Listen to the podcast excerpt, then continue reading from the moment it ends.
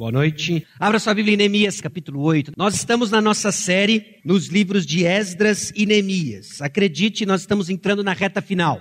Nós tivemos uma pausa no mês de dezembro em função da série de Natal. E estamos retomando e vamos finalizar no primeiro domingo de fevereiro.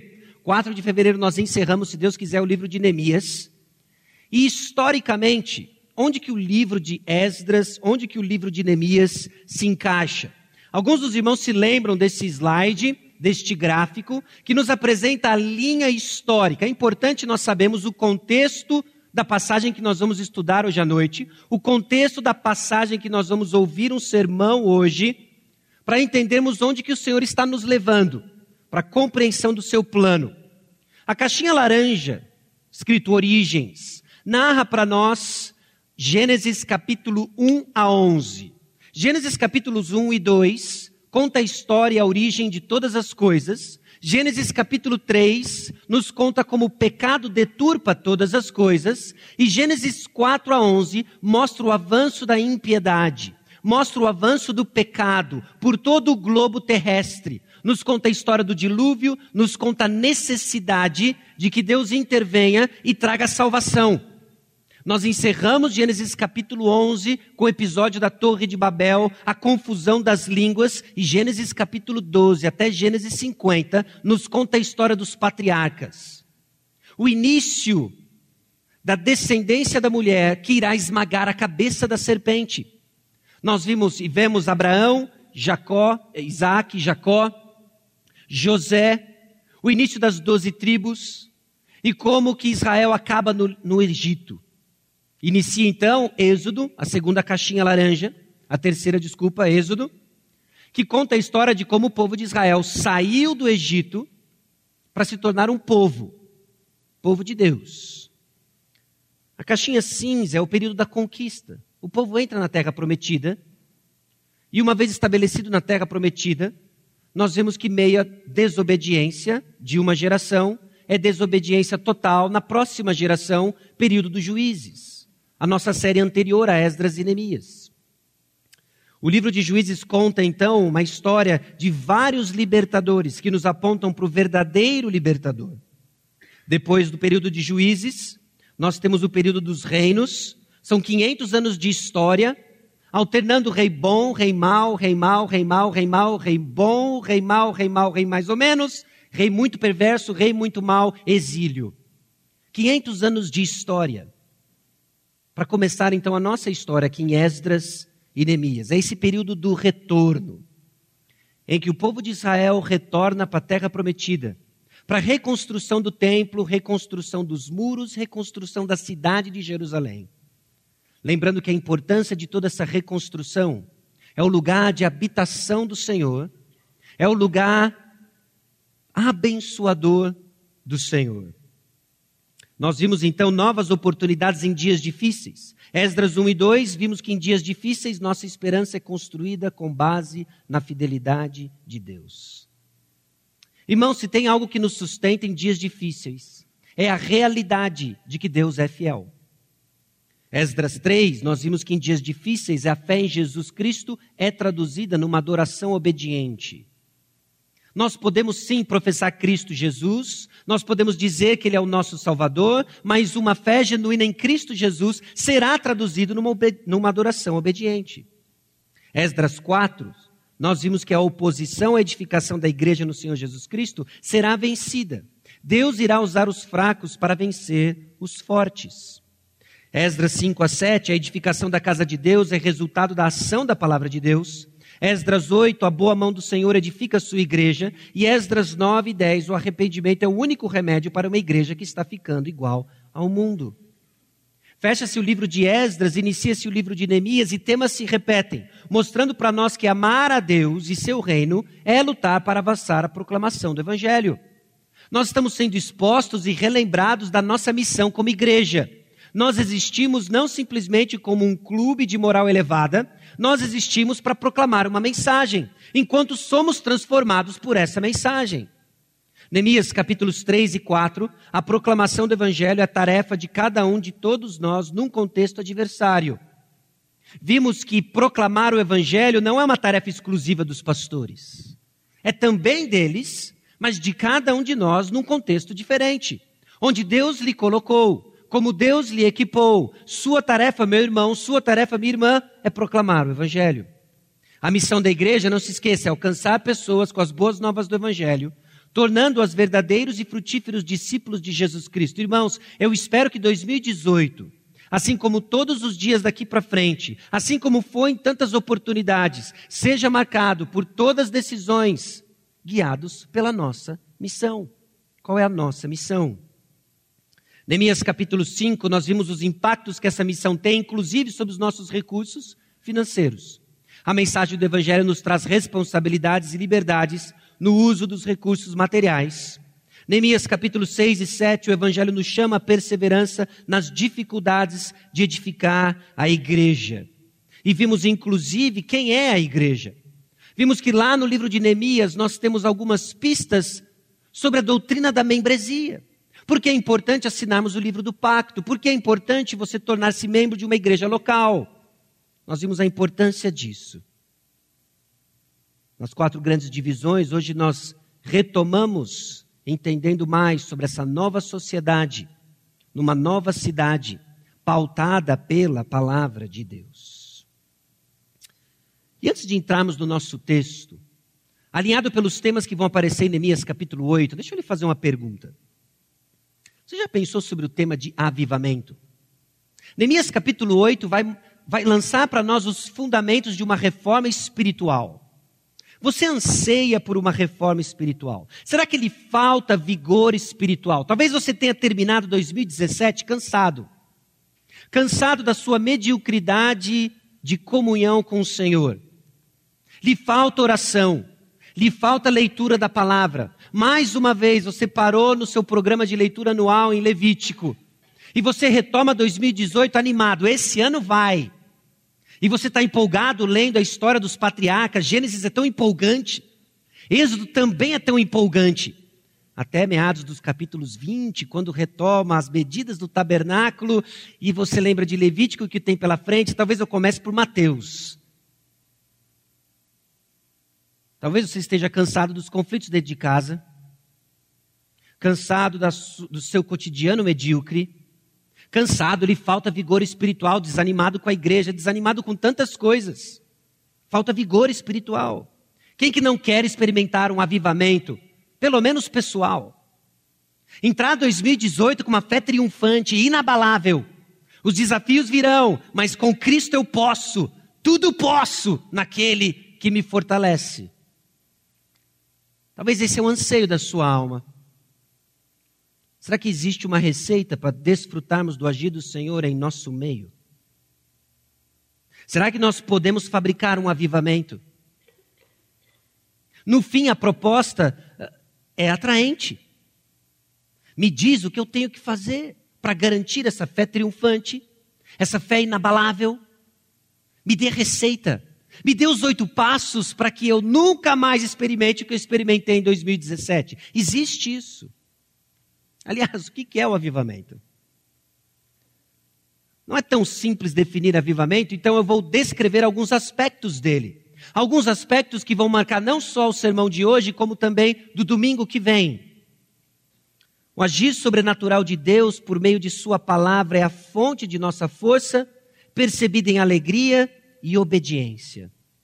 Irmãos, nós experimentamos aspectos, vislumbres de um avivamento quando a palavra do Senhor age no nosso meio, produz em nós vitalidade espiritual, percebida na alegria do Senhor e obediência. Existem alguns elementos que estão sempre presentes quando a palavra do Senhor está viva no meio do povo do Senhor. Nós não podemos fabricar isso, mas nós podemos esperar um avivamento do Senhor diante de elementos que nós praticamos, que nós perseveramos como expressão da nossa fé no agir do Senhor. Isso é bem diferente. O Senhor vai fazer, deixa eu colocar em termos simples, mas talvez para comunicar ah, o que, que é este conceito aqui. O Senhor vai fazer um bolo. Nós não temos a capacidade de assá-lo, nós não temos a capacidade de misturar, mas nós podemos trazer os ingredientes à mesa. Senhor, haja. E a palavra de Deus descreve quais são esses elementos. Nós podemos esperar mudança, nós podemos esperar o agir poderoso no nosso meio, perseverando nos elementos. Fielmente perseverando nos elementos que ele nos deu. Nós vamos ler Neemias capítulo 8. E eu vou pedir para que você preste atenção em alguns elementos na dinâmica deste texto. Lembre-se, o, o, capítulo começa com o povo pedindo para ouvir e Esdras ler a palavra. O povo quer ouvir a palavra. Nós vamos ver isso nos primeiros seis versículos. Homens ensinam a palavra de Deus de forma que o povo pudesse entender. Depois o povo responde a palavra ensinada e a reação do povo é de obediência e eles festejam a festa dos tabernáculos. Esdras lê a palavra e o povo responde com arrependimento. Esdras lê a palavra e o povo responde com obediência. Há uma dinâmica aqui nos chamando a atenção de como o Senhor age na ministração da palavra. Neemias capítulo 8. Eu chamo os irmãos a ficarem de pé enquanto nós lemos o texto.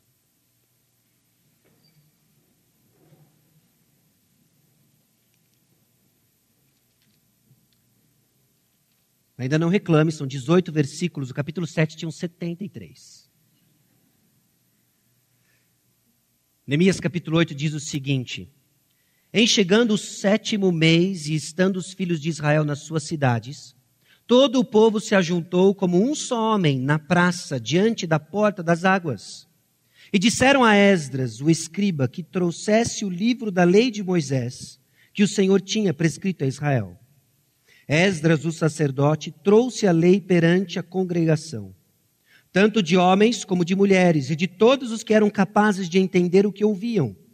Era o primeiro dia do sétimo mês. E leu no livro, diante da praça, que está à fronteira à porta das águas, desde a alva até o meio-dia, perante homens e mulheres e os que podiam entender. E todo o povo tinha os ouvidos atentos ao livro da lei. Esdras, o escriba, estava num púlpito de madeira, que fizeram para aquele fim. Estavam em pé junto a ele, à sua direita, Matitias, Sema, Anaías, Urias, Ilquias e Maséias. E à sua esquerda, Pedaías, Misael, Malquias, Razum, Rasbadana, Zacarias e Mesulão. Esdras abriu o livro à vista de todo o povo, porque estava acima dele. Abrindo ele, todo o povo se pôs em pé. Esdras bendisse ao Senhor, o grande Deus, e todo o povo respondeu: Amém, Amém. E levantando as mãos, inclinaram-se e adoraram o Senhor com o rosto em terra. E Jesua, Bani, Serebias, Jamim, Acube, Sabetai, Odias, Maazéias, Quelitas, Arias, Josabade, Anã, Pelaías e os levitas ensinavam o povo na lei. E o povo estava no seu lugar.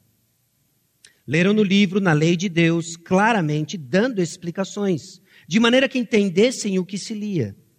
Neemias, que era governador, e Esdras, sacerdote e escriba, e os levitas que ensinavam todo o povo, lhe disseram: Este dia é consagrado ao Senhor vosso Deus, pelo que não prantieis nem choreis. Porque todo o povo chorava, ouvindo as palavras da lei. Disse-lhes mais: Ide, comei carnes gordas, tomai bebidas doces e enviai porções aos que não têm nada preparado para si. Porque este dia é consagrado ao nosso Senhor. Portanto, não vos entristeçais, porque a alegria do Senhor é a vossa força. Os levitas fizeram calar todo o povo, dizendo: Calai-vos, porque este dia é santo, e não estejais contristados. Então todo o povo se foi a comer, a beber, a enviar porções e a regozijar-se grandemente, porque tinham entendido as palavras que lhes foram explicadas. No dia seguinte, ajuntaram-se a Esdras, o escriba, os cabeças das famílias de todo o povo, os sacerdotes e os levitas, e isto para atentarem nas palavras da lei. Acharam escrito na lei que o Senhor ordenara por intermédio de Moisés que os filhos de Israel habitassem em cabanas durante a festa do sétimo mês, que publicassem e fizessem passar pregão por todas as suas cidades em Jerusalém, dizendo: Saí ao monte e trazei ramos de oliveiras, ramos de zambujeiros, ramos de murtas, ramos de palmeiras e ramos de árvores frondosas, para fazer cabanas, como está escrito. Saiu, pois, o povo, trouxeram os ramos e fizeram para si cabanas, cada um no seu terraço, e nos seus pátios, e nos átrios da casa de Deus, e na praça da porta das águas, e na praça da porta de Efraim. Toda a congregação dos que tinham voltado do cativeiro fez cabanas e nelas habitou.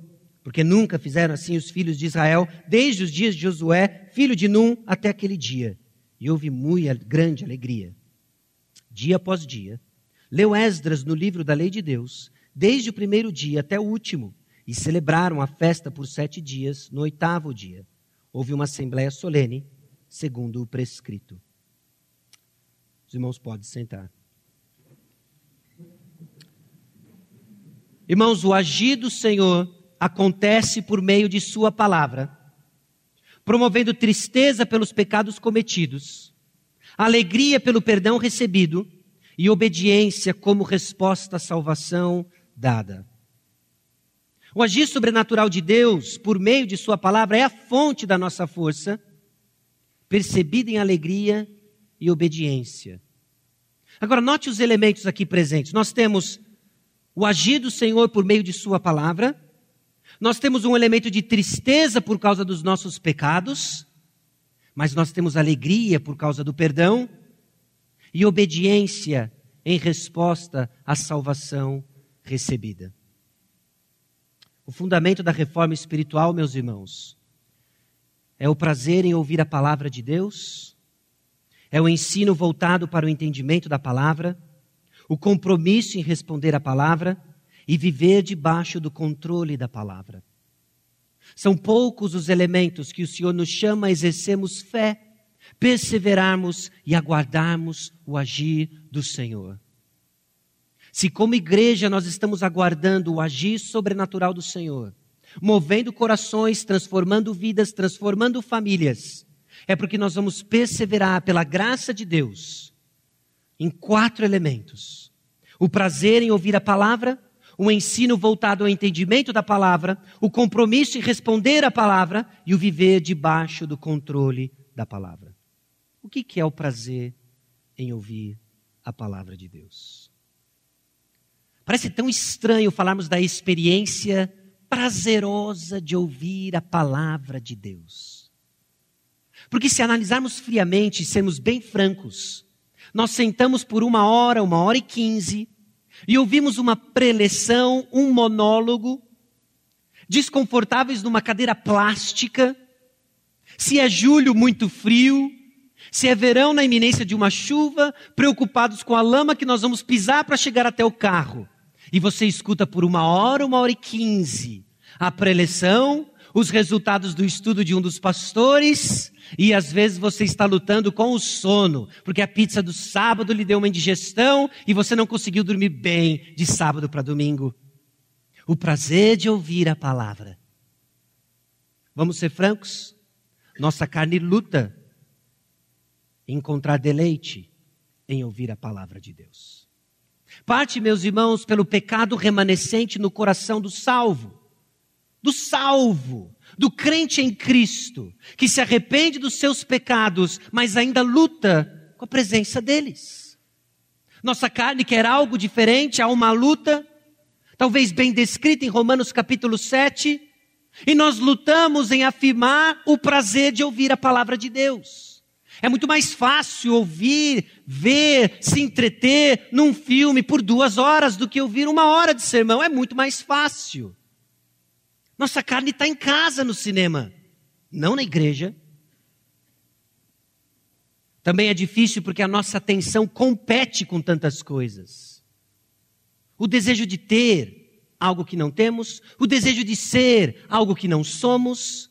Há uma batalha em nosso coração que inflama nosso coração de tal forma que faz com que a experiência de ouvir a palavra não seja prazerosa. Nós temos dificuldades em ter prazer em ouvir a palavra de Deus. Mas a palavra foi trazida diante de homens e mulheres e de todos os que eram capazes de entender o que ouviam. Meus irmãos, vir à igreja é um ato de fé. No nosso contexto, você pega o seu carro, você viaja, literalmente você viaja. Pela graça de Deus, nós não pagamos pedágio. Mas você viaja, você vem a um lugar distante. E você vem para ouvir a palavra de Deus, lutando com uma série de sentimentos e afeições do seu coração, mas você vem para ouvir a palavra de Deus. Parte porque é uma expressão de fé, porque você sabe que ouvir a palavra de Deus vai nutrir seu coração, vai nutrir sua fé. Persevere, meu irmão. Você que está aqui hoje, que veio talvez arrastado, que veio talvez não tão animado, eu louvo a Deus pela graça de Deus que lhe trouxe. Para quê? Para ouvir uma hora, uma hora e dez da palavra de Deus.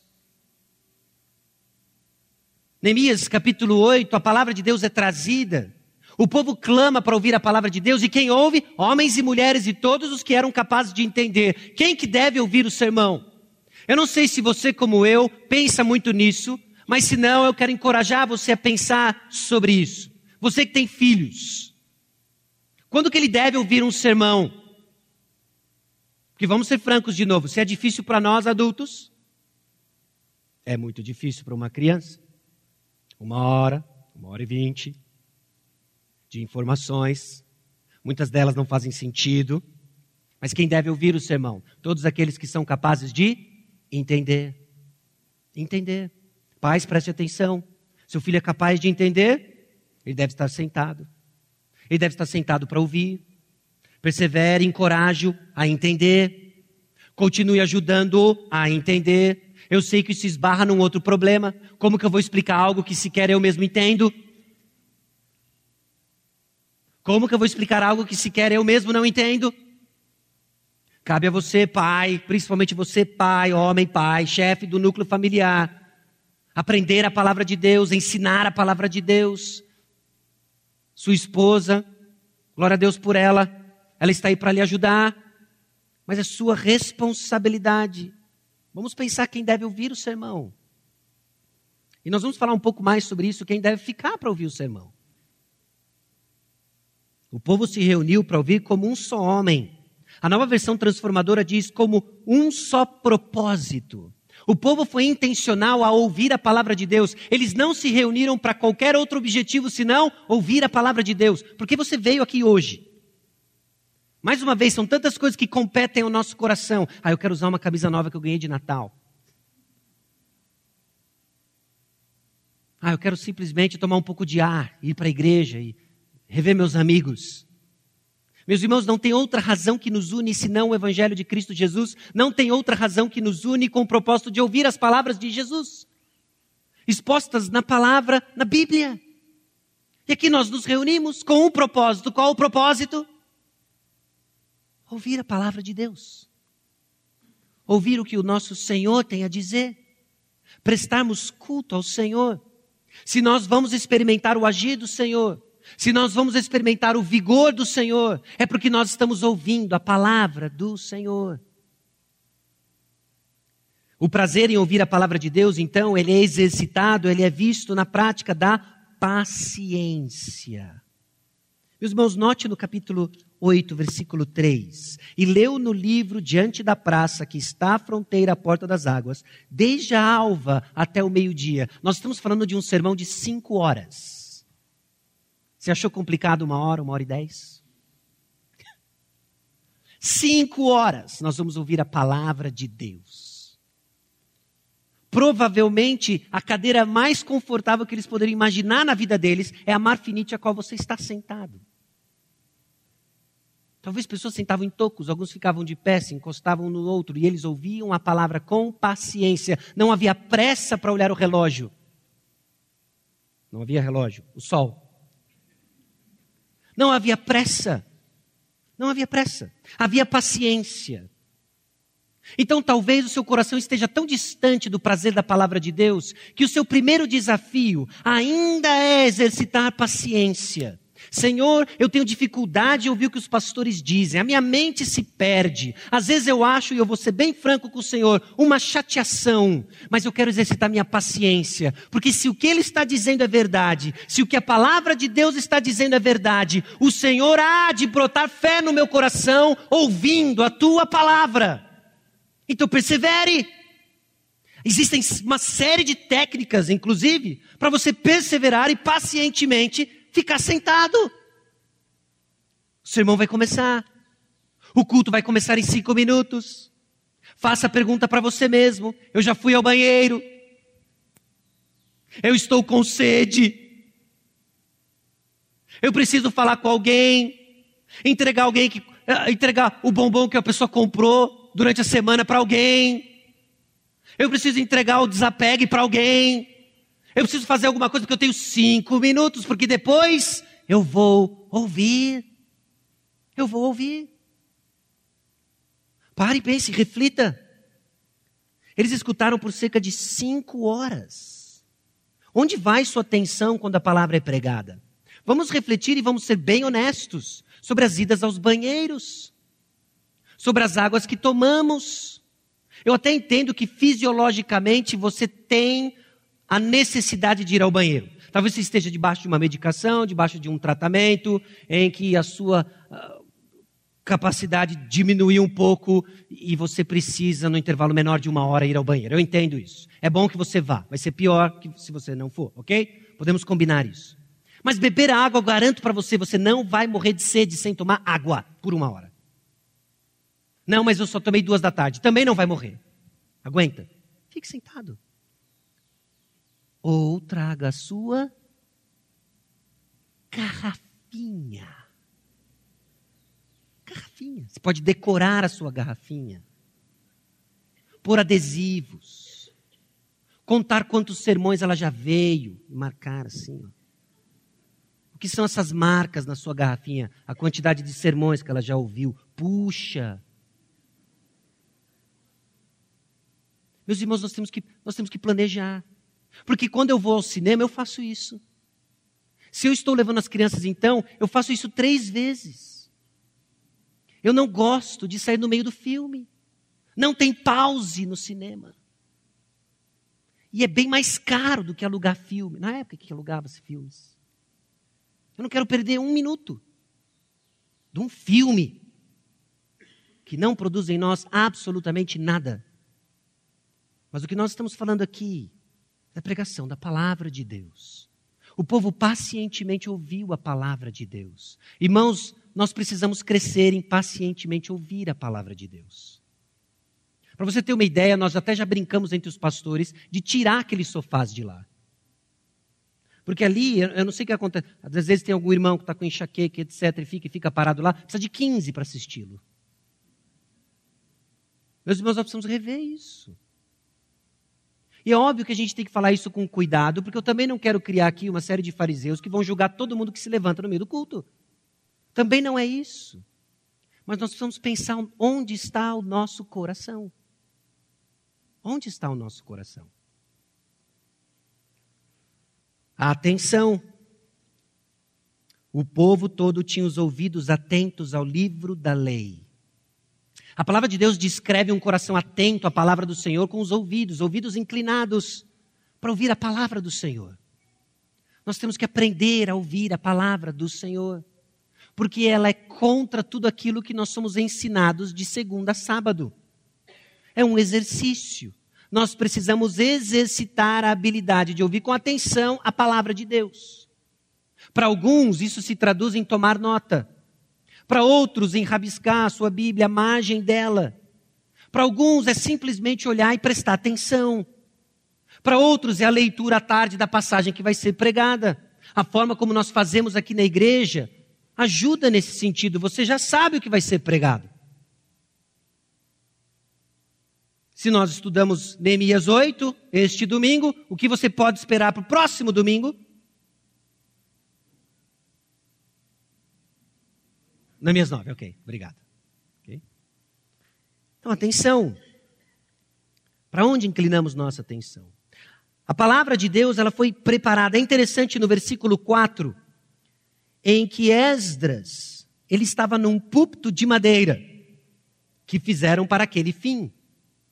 Às vezes nós temos a impressão que Neemias capítulo 8, ele é muito parecido com Atos capítulo 2, mas são eventos distintos. Conforme eu pensava na passagem, eu vi uma série de distinção. Neemias capítulo 8, ele é construído ao longo do tempo, meus irmãos. Isso não é um evento que de repente Esdras abre a Bíblia, abre um rolo, prega e milhares se convertem, milhares choram. Nós estamos falando de algo que foi construído ao longo do tempo. Nós estamos falando de um processo em que os ingredientes de um grande avivamento foram colocados por homens fiéis que perseveraram na convicção de que a palavra de Deus tem poder. Eles prepararam o púlpito para essa ocasião. Que ocasião? Esdras pensou o seguinte: nós estamos edificando Jerusalém, nós edificamos a casa do Senhor, nós edificamos o muro, nós estamos agora edificando o povo. O que, que edifica o povo? A palavra de Deus. O que, que nós vamos precisar para edificar o povo? Nós vamos precisar expor a palavra de Deus. O que, que eu preciso então para expor a palavra de Deus? Vai ser muito bom ter um suporte de madeira. Vai ser muito bom ter um púlpito onde o Esdras, o, o escriba, poderia apoiar o seu pergaminho e pregar. Você crê que a palavra de Deus tem poder? Então nós precisamos nos preparar para isso. É por isso que o nosso negócio é comunicação. É importante nos prepararmos, é importante termos uma equipe de som. Louvado seja o Senhor pela equipe do som. Porque a equipe do som está constantemente pensando como que a palavra de Deus vai ser proclamada, projetada, para que cada par de ouvidos aqui presente escute a palavra de Deus. É importante ter alguém pensando no alinhamento das cadeiras. É importante alguém pensando na limpeza do salão, no acesso até o salão. Porque o que acontece aqui é importante. É a palavra de Deus sendo proclamada. E assim os ministérios da igreja suportam aquilo que a igreja foi chamada e constituída para fazer a pregação da palavra, a salvação em Jesus Cristo. Esdras se antecipou. Aliás, Esdras se antecipou por 13 anos. 13 anos atrás, em Esdras 7,25, esse homem tinha um decreto na mão, em que o próprio imperador havia dito o seguinte: Esdras, separe homens e ensine-os a lei de Moisés. Esdras está discipulando, instruindo homens por 13 anos, para que este dia fosse possível. Às vezes, meus irmãos, nós achamos que a igreja é por geração espontânea. Ela acontece. Ela acontece pelo agir sobrenatural do Senhor. Usando homens que diligentemente estão ensinando a palavra do Senhor. Equipando outros homens que diligentemente vão estudar a palavra do Senhor e que vão ensinar a palavra do Senhor, e que diligentemente vão ensinar outros homens a palavra do Senhor, e assim tem sido desde Atos capítulo 2. Não vai ser diferente em São José dos Campos 2018. Esdras ensinou 13 anos homens para que eles ensinassem a palavra de Deus com reverência o povo se pôs em pé. Eu não sei como que é a experiência de ler a palavra de Deus hoje, em pé, impactou o seu coração. É costume de várias igrejas ler a palavra de Deus em pé. Bom, não há uma base bíblica de dizendo que assim é mais santo do que sentado. Maria mesmo estava aos pés de Jesus e ela foi elogiada por o próprio Cristo, de que ela ouvia as palavras do Senhor como? Aos pés dele. Não há uma posição santa para ouvirmos a palavra de Deus, mas há uma tradução de uma atitude de coração de reverência.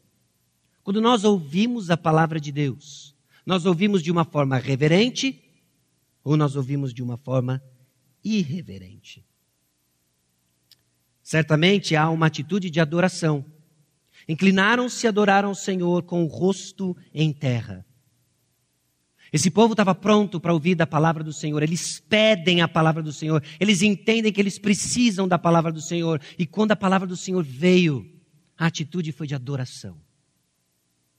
Mais uma vez, não creio numa postura santa para ouvirmos a palavra de Deus, mas eu creio num coração cuja atitude é de adoração ao Senhor. Para alguns, seja traduzido talvez no levantar as mãos, no fechar os olhos, para outros, seja inclusive cair de joelhos com o rosto em terra. Seja qual for a tradução externa, a pergunta que fica é qual a condição do seu coração. Porque se nós vamos crescer no prazer de ouvir a palavra de Deus, nós estamos nós temos que entender e estar ciente de quem está falando quando a palavra é aberta. Quem está falando? Romanos 1, 25, 9, 5, 11, 36, 1 Timóteo 1, 16 e 17, todas elas são referências do apóstolo Paulo que, diante da revelação da verdade da palavra de Deus, teve uma reação de adoração. Ele adorou, porque a palavra de Deus foi exposta. A postura, então, era de submissão à palavra de Deus. Meus irmãos, esperar o agir do Senhor no nosso meio de forma sobrenatural e transformadora vai acontecer quando estivermos crescendo no prazer de ouvir a palavra de Deus. Que o momento do sermão, que os estudos bíblicos não sejam marcados pelo rolar dos olhos, a bufada do nosso coração, mas que seja recebido com antecipação. O Senhor vai falar conosco. O Senhor vai falar conosco. Que a performance do expositor não seja um empecilho. Que os nossos problemas pessoais não nos distraiam. Mas, Senhor, conceda-nos um coração que cresce no prazer de receber a palavra de Deus. Amém? Essa é nossa, deve ser a nossa oração. Neemias capítulo 8, versículos 7 a 8, descreve para nós um ensino voltado ao entendimento da palavra de Deus. Meus irmãos, nós somos chamados à perseverança no ensino. Continuar a estocar a palavra de Deus no nosso coração. Homens ensinavam o povo na lei. Ensinavam o povo na lei. É interessante que esse grupo do versículo 7, ele é diferente do versículo 4. Há semelhança, se não me engano, apenas de um nome. Mas é um grupo diferente, é uma equipe diferente. Esdras contava com um grupo que lhe apoiava na exposição pública da palavra de Deus, e ele contava com seus líderes de agrupe. Esses líderes de agrupe, eles eram, eles eram equipados para digerir a palavra de Deus e colocar em porções administradas estrategicamente, customizadas pessoalmente, para que todos entendessem a palavra de Deus. Meus irmãos, eu tenho para mim que o meu papel aqui não é outro senão proclamar a palavra de Deus, ensinar a palavra de Deus, de tal forma que você entenda a palavra de Deus. Se você não estiver entendendo, eu não estou cumprindo o meu papel. E eu espero que você entenda que o papel do ministério da palavra de Deus no nosso meio é que todos compreendam a palavra de Deus.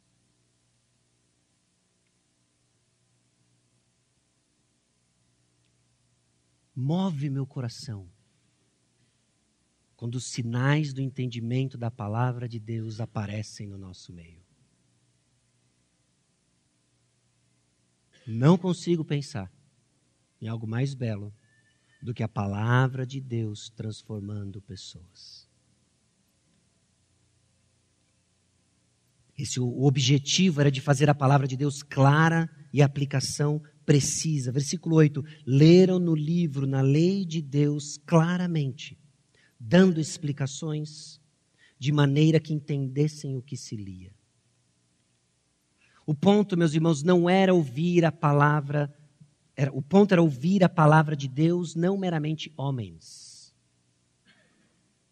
De novo, assim como nós vimos um tempo atrás o Big Vai, um camarada que apareceu uma ou duas vezes. Aqui nós temos alguns que, Jesua, Bani, Serebias, Jamim, Acube, quem são eles? Não importa.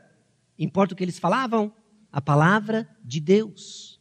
A palavra de Deus. Neemias 8:1 diz o seguinte: Trouxesse o livro da lei de Moisés que o Senhor tinha prescrito a Israel. A lei de Moisés que o Senhor tinha prescrito a Israel mostra para nós a natureza da Bíblia, a natureza da palavra de Deus. O autor último da Bíblia é Deus, mas ele usou homens, mais de 40 homens, para registrar para nós a Bíblia. Quem está falando?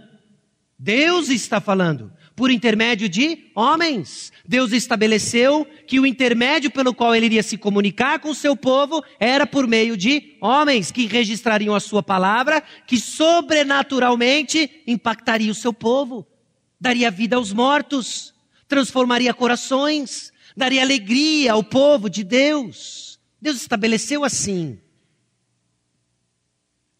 O povo não se reunia então para ouvir Bani, Serebia, Jamim, Acube, Sabetai. Eles ouviam para ouvir a lei de Deus.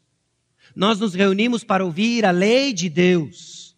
Nós nos reunimos em pequenos grupos para compartilhar o agir da palavra de Deus. O ponto é a palavra de Deus. Foque nisso, ouvir a palavra de Deus.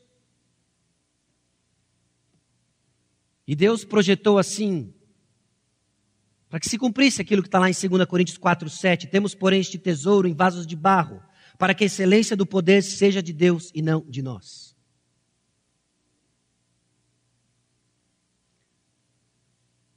Vasos de barro. Jesua, Acube, todos eles vasos de barro. E fica mais claro o poder da palavra. O poder da palavra. O ensino, então, é feito por homens que manejam a palavra de Deus visando o conhecimento segundo a piedade. Agora, tome muito cuidado com a tendência que nós temos de acumular informação. Não é isso que está acontecendo em Neemias capítulo 8. Existe o processo de transmissão de informação, mas eles não estão apenas saciando curiosidades teológicas ou detalhes acerca da lei. Eles estão comunicando a vontade de Deus que gera transformação. É o conhecimento da verdade segundo a piedade. Mateus capítulo 28, versículo 20, traz a seguinte para nós: na grande comissão, na tarefa de fazer discípulos, ensinando-os a guardar todas as coisas que vos tenho ordenado. Nossa tarefa não é simplesmente comunicar informação, nossa tarefa é ajudar pessoas a viver de acordo com a palavra de Deus ensinando-os a guardar. Se vamos experimentar então uma reforma espiritual iminente, vamos perseverar no ensino para entendimento da palavra de Deus.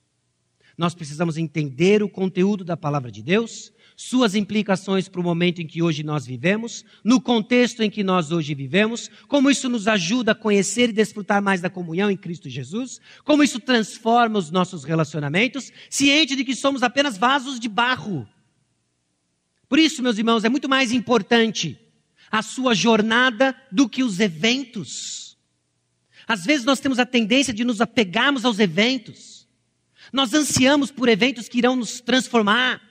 Nós ansiamos pelo próximo retiro. Não, esse, esse vai. Não vai.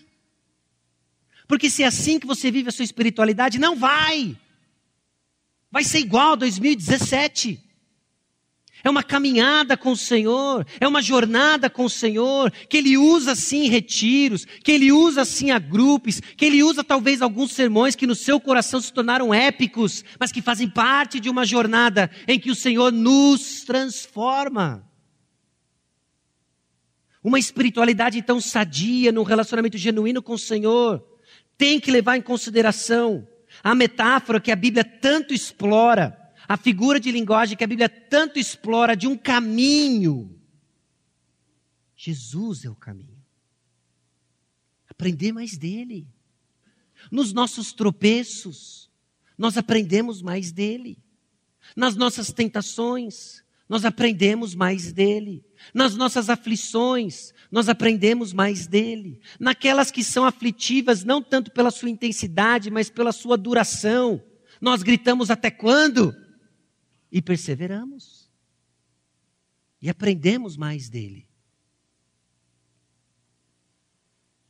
Além do ensino voltado ao entendimento da palavra de Deus, o texto descreve para nós o compromisso em responder à palavra. Essa assembleia que nós acabamos de ler acontece no primeiro dia do sétimo mês, que era a festa das trombetas. O povo está redescobrindo o seu próprio calendário o povo está redescobrindo as festas estabelecidas pela lei do Senhor, festas que comunicavam o marco, o agir do Senhor. E a resposta do povo diante de tudo isso é impressionante. É de choro. Eles ouvem a palavra de Deus e eles começam a chorar. Porque o seu pecado foi exposto. Provavelmente esse povo está ouvindo a condição do seu próprio coração. E eles respondem com choro. Com choro. A tristeza é equilibrada pela alegria que o Senhor traz. A alegria do Senhor é a nossa força. É interessante a, a tensão que existe aqui do choro do povo. Os levitas, os líderes falam: não, hoje não é dia de choro, hoje é dia de festa, hoje é dia de alegria, mostrando para nós quão profunda, quão rica é a nossa caminhada com Cristo, quão rica é a nossa espiritualidade em que existe espaço para choro. Há momentos em que você precisa sim chorar por causa dos seus pecados, lembrando da esperança, lembrando da alegria que há no Senhor, porque há perdão. Quando somos lembrados da condição do nosso coração, temos que ser apontados imediatamente pela provisão de salvação. A nossa santidade não é carrancuda. A nossa santidade não é e não deve ser carrancuda, porque a alegria do Senhor é a nossa força. Irmãos ficam presos num ciclo de crise por causa de culpa, aflitos pelo seu próprio pecado, e começam a girar numa espiral descendente, esquecidos da alegria do Senhor, que é a nossa força. E quando estamos entregues à tristeza do pecado, nós somos vulneráveis. A nuvem negra da depressão. Nós somos vulneráveis às crises de ansiedade. Nós estamos desprotegidos ao sentimento de culpa constante. Porque nós estamos contemplando o pecado e não Cristo Jesus. Há alegria, há esperança em Cristo Jesus. Depois do choro, vem o sol, a esperança em Cristo Jesus. A alegria do Senhor é nosso lugar de segurança. Essa alegria do Senhor é a boa vontade do Senhor.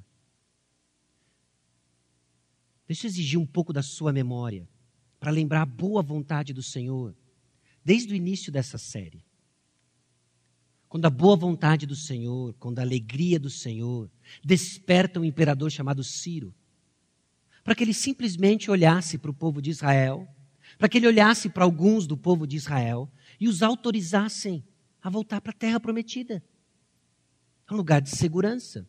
A boa vontade do Senhor é um lugar de segurança. É um lugar de segurança para o Filho de Deus que vai encontrar na boa vontade do Senhor a alegria que irá proteger seu coração. A forma como Deus usou e moveu imperadores para barrar as oposições à reconstrução do templo, do muro. Como Deus animou os líderes de Israel que estavam liderando essa empreitada toda. Deus encorajando, é a boa vontade do Senhor. Talvez seja um momento e oportuno para que você comece a lembrar a boa vontade do Senhor no curso da sua história.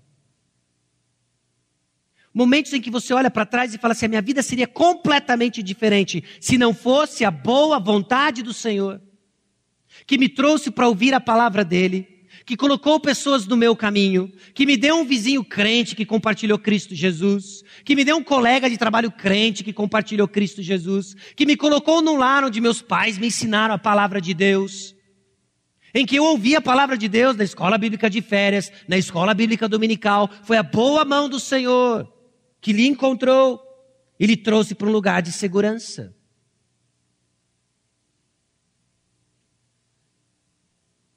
Esse camarada disse o seguinte: a tristeza contínua, por mais apropriada que seja de vez em quando, pode deixar o povo de Deus desprotegido. O texto implica que a alegria e prazer no Senhor protege o cristão de ser tragado pelo desespero. Irmãos, é verdade por causa do que o texto bíblico diz, e é verdade pelo que nós experimentamos na prática. Pessoas que tiram os olhos do Senhor Pessoas que se desligam da comunhão com o Senhor, que se isolam da comunhão com os santos, que perdem a alegria com o Senhor, se tornam vulneráveis para o desespero. O desespero do pecado bate à porta, assalta a sua paz e se torna uma espiral descendente. A alegria do Senhor é a nossa força. Não é verdade apenas em Neemias capítulo 8, mas isso ecoa toda a escritura. Alegrai-vos no Senhor. Outra vez digo, alegrai-vos no Senhor. Isso não é negar momentos de tristeza legítima, fases de tristeza legítima. Nós tivemos uma semana bem interessante como corpo de Cristo, em que nós choramos com alguns, nos alegramos com outros. Faz parte da nossa experiência terrena a tristeza, mas não entrega a ela. Quando nos entregamos a ela e deixamos de desfrutar da alegria do Senhor, estamos vulneráveis ao desespero. O túmulo está vazio. O túmulo está vazio.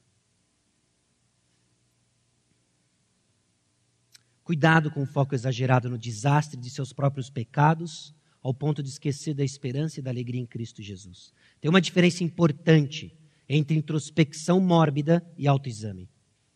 Okay? A prática de, da sondagem do coração versus uma introspecção, tem uma linha fina que separa os dois. Quero colocar aqui um parágrafo para ajudar você a entender a diferença dos dois. Quando que você está fazendo um autoexame saudável e quando você está estando numa introspecção mórbida que vai levar você ao desespero. Presta bastante atenção. Seguindo as sábias palavras de Lloyd Jones, nós cruzamos a linha do autoexame para a introspecção quando, de certa forma, não fazemos outra coisa senão examinar a nós mesmos. Quando nós passamos por um período em que o pecado bate a porta, ou somos acometidos de um certo desespero, uma provação intensa, nossa tendência é entrar na concha e ficar pensando em nada mais, nada menos do que nós mesmos. Meus problemas, meus problemas, meus problemas, meus problemas. Pobre eu, pobre eu, pobre eu, pobre eu. Se estamos sempre conversando com pessoas sobre nós mesmos e nossos problemas, isso provavelmente significa que estamos o tempo todo voltado para nós mesmos. Sim, a introspecção pressupõe que sou eu que importa na santificação. Mas, na verdade, Deus é quem mais importa na nossa santificação. É Ele quem nos muda. Como que funciona o autoexame? No autoexame, você ora a Deus para que Ele exponha o seu coração através de Sua palavra. Um detalhe: não se demore olhando demais para si mesmo, demore-se olhando para Cristo. Pessoas ficam no meio do caminho porque estão olhando demais para si mesmos. Meditando nos seus próprios problemas, esquecem da solução abundante em Cristo Jesus. Cristianismo pressupõe contemplação em Cristo, não nos seus próprios problemas. De forma nenhuma. Isso significa que Jesus não nos encontra nos nossos problemas. De forma nenhuma. Isso significa que nós não vamos prestar atenção aos problemas. Mas isso significa que quando eles vêm, se tornam as circunstâncias onde nós vamos aprender mais de Jesus e isso faz toda a diferença. Aí, a alegria no Senhor é a nossa força. O viver debaixo do controle da palavra de Deus. O prazer da palavra de Deus. O ensino voltado ao entendimento da palavra de Deus. Uma reação apropriada à palavra de Deus. E o viver debaixo do controle da palavra de Deus. Versículo 13 nos fala de um encontro dos cabeças das famílias. No dia seguinte, ajuntaram-se a Esdras, o escriba, os cabeças das famílias de todo o povo, os sacerdotes e os levitas, e isto para tentarem nas palavras da lei. Olha só que bacana. Teve o púlpito de madeira e agora tem o retiro de homens. E nesse retiro de homens tem um tema: é a palavra de Deus. Com que objetivo? Na compreensão clara de que a responsabilidade de cada retirante, de que cada acampante, é voltar para o seu núcleo familiar e ensinar a palavra de Deus. Ensinar a palavra de Deus. Cabe ao homem. Agora, é óbvio que nós temos aqui vários núcleos familiares representados. Núcleos comuns na composição: pai, esposa, filho, alguns filhos, muitos filhos. Cabe a você, pai, a responsabilidade de ensinar seus filhos. Isso significa que a sua esposa nunca possa contar uma história? Não, é bem provável que ela conte melhor do que você. Mas isso significa que você é o responsável último pelo estado espiritual da sua casa. E que, meus irmãos, nós somos chamados a crescer nisso. Árdua tarefa. Abençoada tarefa. Em que nós aprendemos mais do nosso próprio coração e de Cristo Jesus. Mas é verdade também que alguns do nosso meio têm um núcleo familiar diferente. Alguns foram alcançados por Cristo Jesus, mas seus familiares não. Seus cônjuges não. Mas aqui, meus irmãos, lembremos que somos parte de uma família espiritual. E que em Cristo Jesus o núcleo familiar é expandido. E que cabe sim a liderança de todos os homens aqui presentes de conduzir este grande rebanho, esta família espiritual chamada Maranata, a palavra de Deus. Nós temos uma responsabilidade quanto a isso. Deuteronômio 6, 4 a 7, estabelece então aos pais essa tarefa de inculcar na vida e no coração dos seus filhos. E pais, não terceirize essa responsabilidade. Essa semana que passou, nós nos reunimos num grupo que ajuda a liderar o Ministério de Jovens e Adolescentes, para pensar várias datas, pensarmos vários temas de como nós vamos manter a reunião com os pais de adolescentes, como que nós vamos talvez dar um suporte maior aos casais de namorados do nosso meio, como que nós vamos dar o suporte aos jovens e adolescentes da nossa igreja, para apoiar. Mas isso de forma nenhuma substitui o seu papel, pai. Não terceirize a criação do seu filho. Não terceirize a responsabilidade dada por Deus para você fazer o seu trabalho. Mas eu não sei fazer. Mas o Senhor entendeu que você consegue fazer. Mas como você sabe? Porque Ele te deu o filho. Deus não dá ponto sem nó. E Ele está trabalhando com você também. Mas eu ainda não sei fazer. Juntos a todos nós que estamos tentando descobrir. Nós vamos aprender juntos. Não terceirize isso. Quem é responsável pelo discipulado de sua família? Eles encontraram então na palavra de Deus instruções sobre a festa dos tabernáculos. E é interessante a dinâmica muito simples que aqui acontece. Versículo 14. Acharam escrito na lei que o Senhor ordenara por intermédio de Moisés que os filhos de Israel habitassem cabanas durante a festa do sétimo mês. Eles ouviram na palavra de Deus a ordem de Deus. Agora note no versículo 16. Saiu, pois, o povo, trouxeram os ramos e fizeram para si cabanas. Olha essa dinâmica. A palavra de Deus manda e nós obedecemos. Muito simples. Mas uma expressão de fé. A palavra de Deus manda e nós obedecemos. A palavra de Deus manda e nós obedecemos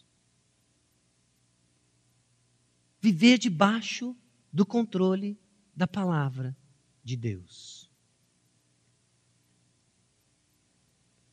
Mas vamos ser francos. Nós começamos refletindo sobre a falta de vigor espiritual. Porque talvez o seu problema não é o que fazer. Talvez você, pai, já esteja cansado, careca de saber de que a sua responsabilidade é a condução espiritual da sua casa. Talvez você já está cansado de saber que você deve ter prazer ao ouvir a palavra, mas a sua experiência é outra. Talvez você está cansado da luta das suas vontades e do que você enxerga na palavra de Deus. Por isso a palavra veio até nós. Por isso o Verbo se fez carne. Por isso Cristo Jesus fez o que eu e você falhamos em fazer morreu a morte que eu e você carecíamos de morrer. Mas ele não ficou morto. Ele ressuscitou ao terceiro dia. Há um túmulo vazio garantindo para nós o poder de sermos quem nós deveríamos ser. De que talvez 2017 não tenha sido o ano ideal da sua espiritualidade, mas você pode sim olhar para 2018 diferente não porque você tomou certas resoluções agressivas, mas porque o túmulo está vazio. E é perseverarmos na realidade, é perseverarmos crendo que Jesus Cristo é Senhor, que Jesus Cristo é o nosso Salvador, de que o túmulo está vazio e continuarmos ouvindo domingo após domingo a mesma verdade: Jesus Cristo vive, que irá nos transformar. E quanto mais perseverarmos naquilo que nós acabamos de ler e estudar, o Senhor está preparando Neemias 8 na história da nossa igreja. O Senhor está preparando Neemias 9 na história da nossa igreja. Porque um dia alguém há de abrir a palavra de Deus. E no nosso meio vão ter homens instruídos na palavra de Deus, capazes de discernir o certo do errado, de digerir a palavra, explicar em todos os níveis e a palavra de Deus há de agir no nosso meio, em que nós vamos nos entristecer pelos nossos pecados, nos alegrar pela esperança em Cristo Jesus e responder com obediência. Isso já acontece num certo nível, mas nós queremos mais. Sim, nós queremos mais. Nós queremos mais de Cristo, menos de nós, mais de Cristo. E aqueles que perseverarem pela graça de Deus verão. Vamos perseverar. O povo de Deus ama a palavra de Deus. A palavra de Deus torna conhecida a boa vontade do Senhor e seus poderosos feitos em favor de seu povo para mostrar seu amor a eles. Esses feitos poderosos são celebrados nos memoriais que Deus dá para seu povo para que ele se lembre do que ele fez por eles e como ele os ama. Nós não temos festa das trombetas, dos tabernáculos, mas nós temos a ceia do Senhor e o batismo. E cada vez que o celebramos, nós somos lembrados do que Cristo fez por nós. Com esperança nós estávamos e com abençoados nós somos porque ele morreu em nosso favor e nos deu vida. Persevere. Persevere. Para você que não tem o Senhor Jesus Cristo, para você cuja vida tem muito mais perguntas do que resposta. Jesus é o caminho, a verdade e a vida. Ninguém vai ao Pai senão por Ele. Suas perguntas e suas dúvidas têm origem no que nos separa de Deus. Mas Cristo Jesus tomou a iniciativa, estende a mão e diz: arrependa-se dos seus pecados, creia e tenha a resposta à pergunta que você não pode ficar sem. Jesus Cristo é o nosso Salvador. Para você que está cansado, continue crendo Creia que Jesus transforma, nos livra das mazelas que nos perseguiram em 2017, 2016, 2015 e que nós podemos experimentar a vitória, porque o túmulo está vazio. E assim somos abençoados pelo ministério da palavra de Deus. Amém? Baixe sua cabeça, vamos orar. E depois da oração, nós teremos um aviso para os irmãos. Senhor, aqui estamos diante da tua palavra, convictos, ó Deus, de que ela vem do Senhor, mas também informados da nossa condição, informados, ó Deus, do ciclo de desespero que muitas vezes nós nos colocamos em contemplar nossos pecados, falarmos só dos nossos problemas e deixarmos de enxergar o Senhor. Conceda-nos a graça de sermos uma comunidade viva. Conceda-nos a graça, Deus, de sermos uma comunidade construída, edificada ao redor da palavra. Para essa geração, para gerações vindouras e para a glória do seu nome. Entendemos, ó Deus, que essa é a tua vontade e que quando oramos a tua vontade, o Senhor responde. Abençoe, ó Deus, a geração que irá ver as respostas dessas orações, com conhecimento vivo e íntimo de Jesus Cristo. E que, se assim acharmos boa vontade do Senhor, que seja a nossa geração. No nome de Jesus que nós oramos. Amém.